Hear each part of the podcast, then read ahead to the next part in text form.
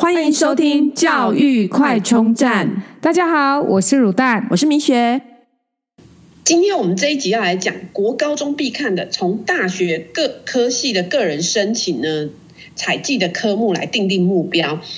首先这一系列，我们先从医学系来讲。我们先前提先讲一下，就是说，因为现在啊，升学制度非常非常复杂。比方说，国中升高中的时候的那个会考，它是不能偏科的，因为它是先比几科 A，不是像以前我们这样比总分高，所以每一科都要好。但是呢，到了高中升大学，因为教育部规定，就是大学科系在录取学生的时候，最多呃国英数设置五科，最多只能采计四科。而且其实除了医学系以外，大部分都采集三科。那以大学入学申请，呃，入学的管道呢，最主要有三三项，一个是最多的就是个人申请，再来是分发入学，然后。最后是呃，还有繁星制度，另外有非常少部分叫特殊选才，那这个特殊选才大概只有占两趴左右，那主要还是以个人申请，个人申请就是以前的甄试，那分发入学呢，就是七月考的这个分科测验，那繁星呢，看的就是在学成绩，就是在学校的排名，这样就是这几个管道，那其实。到底要采用哪个管道呢？因为要配合要准备的学习历程啊，什么都需要策略，而要能够制定策略，就要来自于对教育制度的了解，绝对不能说，哎，我们以前不是这样啊，还还不是这样，然后就因此而轻忽了。嗯，所以呢，我们就开始一系列热门科系这个采计科目的介绍，也可以帮助各位了解到制度，然后定定有利于有利于自己孩子的策略。对啊，不然真的是会千金难买早知道。对，那首先登场当然就是台湾很多家长喜欢小孩就读的医学系。这边我们要先强调一下，我觉得像在科系的选择，一定要尊重小孩的意愿哦。等一下就会讲这个呃，比方说有一些限制这样。那这这边呢，我们在资讯栏会提供呃。各个校系、各个学校医学系采集的科目，在个人申请里面，因为其实大概六成左右的名额是在个人申请哦。那我们先来名词解释一下。好哦，再帮我们大家复习一下有哪些重要的名词。嗯，那第一个就是学测的五标，分成顶标、前标、均标、后标跟底标。学测五标里面呢，顶标就是这个成绩在等于是 PR 八十八学生的那个考生的积分，然后所以就等于前十二趴。那前标呢，就是等于是前二十五趴，然后均标就是前百分之五十，后标呢就是整个所有。考试的成绩里面的学生考生的后面，呃，就是二十五趴，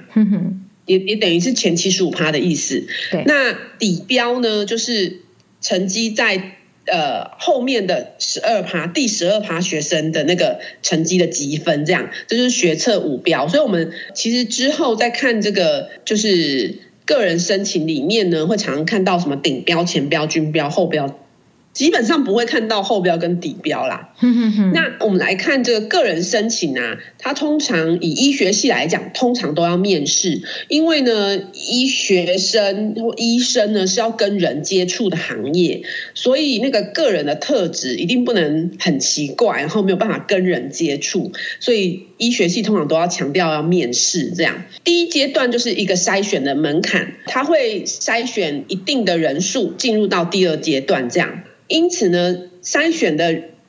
过程呢，会先看检定。好，检定就是说，你的它会分学测成绩至少要达到，比方说哪一科要到顶标，哪一科要到什么标这样。那以医学系来讲，当然几乎都是要顶标啦。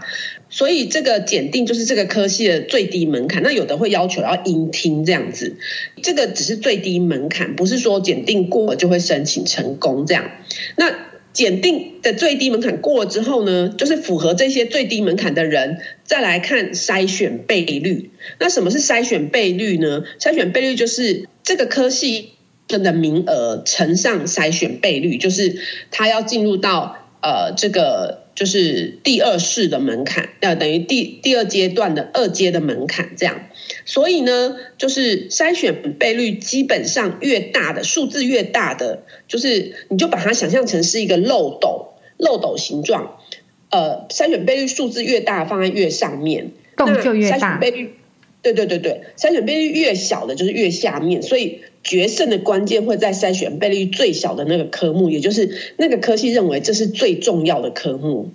对，而且它乘上的几倍，就是它会找来的人数，对，有关。那我们在资讯栏里面呢，就是会有把各个科系的这个个人申请那个筛选倍率啊、检定标准都列给各位，但我们删除了公费生的部分，只保留台大医学系的公费生给各位参考。那其实。公费制度啊，从一百零六年左右开始啊，那时候呢，公费生的录取标准就已经以台大医学系来说，公费生的录取标准就已经低于私立的医学系了。因为当然就是公费制度的修正，现在新制的公费生呢更严格。因为呢，新制公费生里面呢，原本只要绑约六年，延长到十年。那其实以前的公费生如果真的违约的话呢，就是赔钱。但是现在新制的公费生呢，如果就算违约，在医师那个医师证书会被扣留在卫福部里面，等于就是如果违约的话，就不能执业当医生。所以这个影响是非常重大的。再来是说，其实。因为你的整个训练生涯基本上就会在偏乡，那专业训练到底足不足够？再来是说，你满十年的想要转职，可能也不容易。然后还有就是说，因为这样绑十年的时间，如果你不是真的决心抱着要服务偏乡的啊。呃，真的要非常三思，因为其实我认认识一些对偏乡服务非常有热忱，也去参加无国界医生什么这一些，但是在面临到结婚还有小孩教育问题的时候，其实很难一直留在偏乡。延长的这个十年的绑约，基本上就面临到结婚、小孩出生、教育的抉择，所以这个真的要慎思，因为。是，如果违约的话，是连医生都没办法当的，这是非常严重。啊、刚刚明雪提到这个，我真的觉得这真的会让，就是想要选医学系的公费生会更加的害怕选了公费生之后的一些一些后续的一些问题。哎，对啊，感觉是要解决就是偏向医生的不足，还有人口老化，然后少子化的问题，然后医疗资源的不足，但是真的会让。有心有热忱的医生，会对于如果未来，因为之前我跑业务的时候，我有就是说啊、嗯呃，我负责的区域它就是包含里面有会有卫生所，那这些卫生所医师本身就是公费生，嗯、那、哦、所以公费生也会分发到卫生所去，对，所以就是偏乡的卫生所，如果是热门地区，为什么也？不一定能够去这样，对，就是呃，其实我不是很确定，但是真的应该是说看哪里缺人啊，或缺人都是偏向哈。对，通常那你要想哦，他就是很年轻毕业，他要公费服务十年，然后如果假设这中间他有任何的，就是说呃结婚，然后这个老婆啊，就是另外一半或先生，他都要非常跟你的就是要一致诶，不然很多都是分开，就只有先生下乡。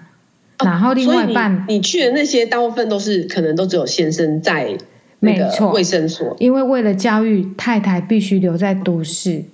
嗯嗯，所以你现在想，我觉得他们都很孤单。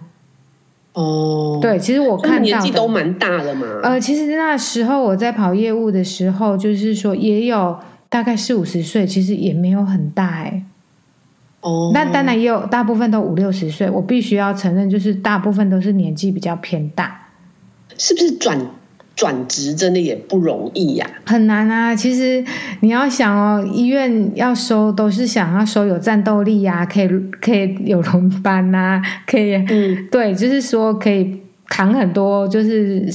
那个责任嘛，对不对？但你要想，就是如果像外科医师体力如果下滑，那其实他要回到医院，那根本就是更不可能的事啊。嗯，对啊，所以对，真的开业也不容易，对对？开业不容易啊，因为现在要养病人，然后医病关系的维持，所以变成说，不是说你想要换，然后你就是只能给人家请当 part time 医生。几乎就是变成是这样。嗯，那你的收入就会不稳定，然后收入也没有很大的保障。嗯嗯，对啊，所以其实这就是公费生，就是呃公费医师留任率不高的原因。但现在用更困难的条件去绑这个，我觉得呃，老实说，以父母的心态来讲，当然，我觉得如果要那个成绩可以上公费生的话，不如读电机系。对，身为家长，难免真的会这样想。但是除此之外哦，看完二期计划，我就会想到，其实这也是一个政府因为一期计划可能会有一些缺失哦，而去讨论出来的一个方法，让就是在二期计划中可以找到更有心在想要留在偏乡服务的这些。呃，公费医师哦，并不是因为只是想当医师而来就是考公费生，而是他们真的就是发自内心想要在偏乡服务，所以即使他服务。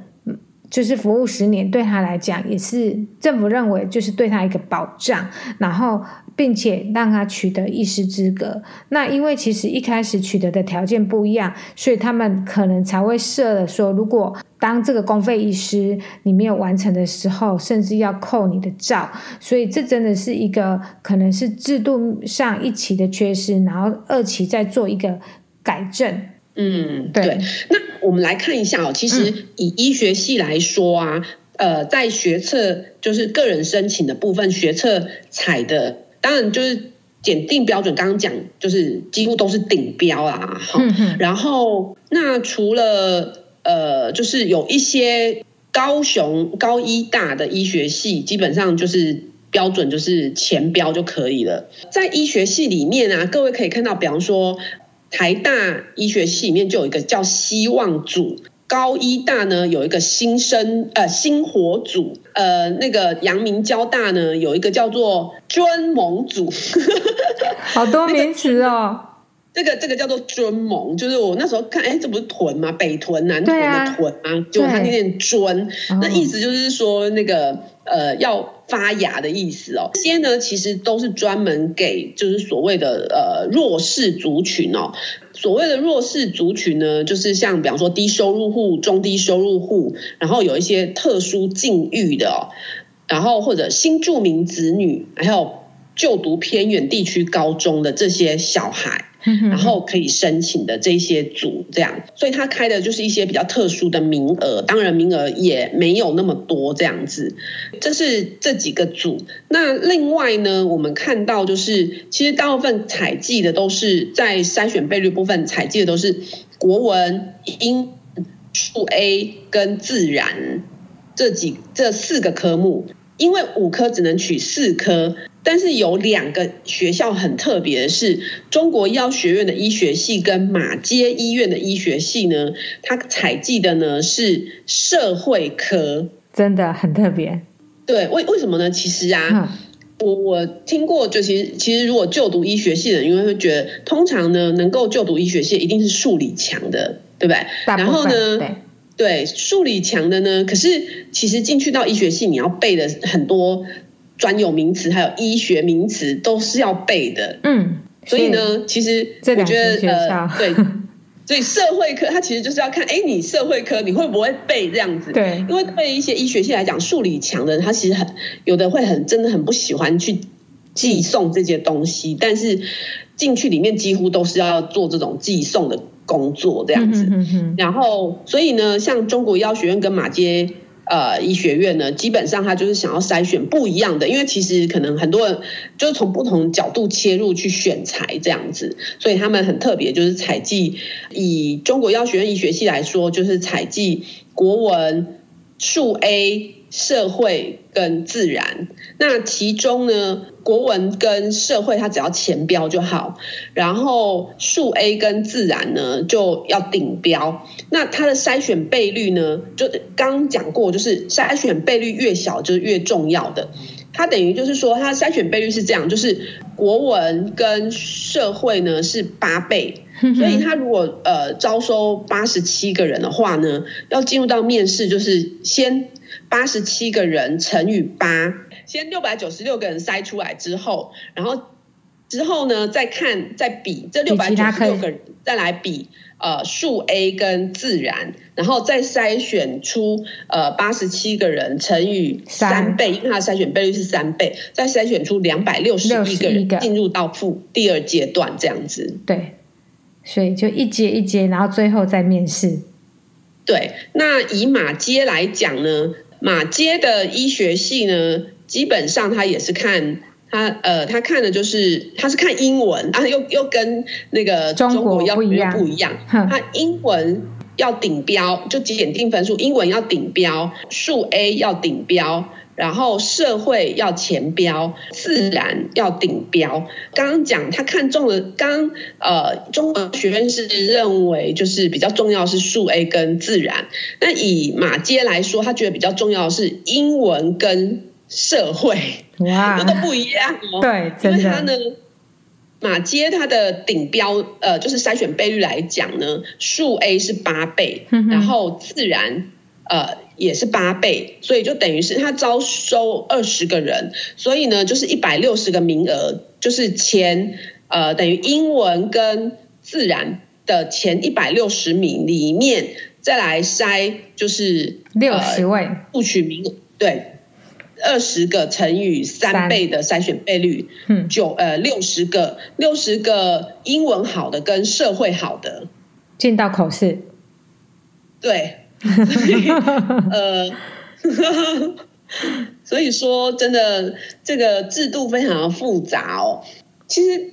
小孩到了国中呢，你就会有发现，呃，比方说哪一科比较强，哪一科比较弱，那你也不用担心哦。当然，就是可能，也许在会考中有可能会受到影响。但我们如果把目标抓到最后的大学的话，对，你回归就是可能去看一下你呃好的那一些科系，呃，你好的这些科目呢，对应到你理想中的科系，会是采取什么样的呃，就是可能他采进哪些科目，这样也许可以找到适合自己的方向。对啊，其实这真的是一个方法哎。那最后我我很想要聊一聊那个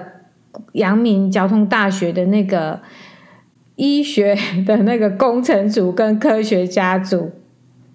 很热门的这两个组吗？对，这个其实在，在呃阳明交大来讲的话，就是它。今年呢，应该算是首度招生，然后呃，分数就超越他的医师组了。这个科学家组跟工工程师组，感觉就很有卖点呢。对呀、啊，因为它其实就是结合，因为当然很多的医疗的呃，可能要透过 AI 判读或什么这样子，所以或者是医材啊，一些机器人手臂啊什么的，那需要一些医师的呃专业，因为其实这个是应用面、市场面，那呃研发者跟等于是一个研发人员跟这个市场串接，对对对，对，他们是蛮热门的。那他招收的名额也不多，也才科学家组十个，然后工程师组也才十个。哇，难怪真的是一个很夯的两个，就是这两个一个组别的有关医学系里面的，再再加深加广的的组别这样子。对，然后以这个阳明交大的医学系的医师科学家组来说，他其实他看的呢就三科而已，哪三科呢？英文，然后数 A，然后以及自然。嗯，很明确。对，所以 可能因为这个需要读很多原文书，或者是跟国外一些嫁接什么的，所以英文非常重要。对，那以这个医师工。交阳明交大的医学系的医师工程师组呢，则是看国文，然后英文跟数 A，还有呃自然。那其中呢，呃，他认为比较重要让。最重要的当然是数 A，因为可能工程师需要做一些呃写程式啊，数学要很好这样，然后再来看的就是自然的部分，然后其次呢，他也认为英文很呃这边英文其实它都是顶标，那再来就是觉得没那么重要就国文这样子，对，所以他筛选倍率就放到最大五点五，对。对对对对，所以这是每个校系呢，其实都有自己选材的一些特殊的想法。那因此，其实如果说孩子在国中的时候就可以多多探索自己的兴趣，然后呢，针对未来可能就读的科系去做一个了解，因为其实每个学校的科系可能差异性都非常大。对啊，已经不再像是以前想的，就是医学系都一样，其实真的差很多。你看，我们光从组别，还有各个学校所要所要选的科系都不一样。对。那今天介绍都到这边，我们后续会再陆推陆续推出几个热门科系的介绍哦。那请敬请大家期待喽。那我们就拜拜。拜拜。如果你喜欢我们的节目，记得订阅并持续收听我们的节目，也欢迎大家到我们的粉丝专业留言与分享哦。教育快充站，下次再见喽，拜拜。